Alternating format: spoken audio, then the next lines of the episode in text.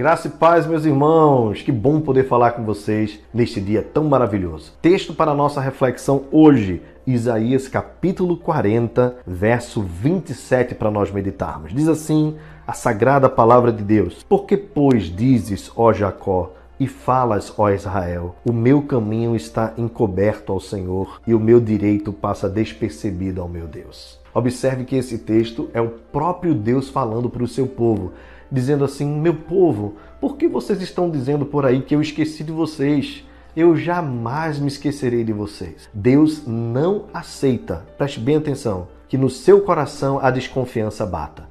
Deus está presente na tua vida, Ele é contigo, por isso, confie no Senhor e fica firme na presença dele, porque ele é o teu Deus. Que Deus te abençoe. Bom dia.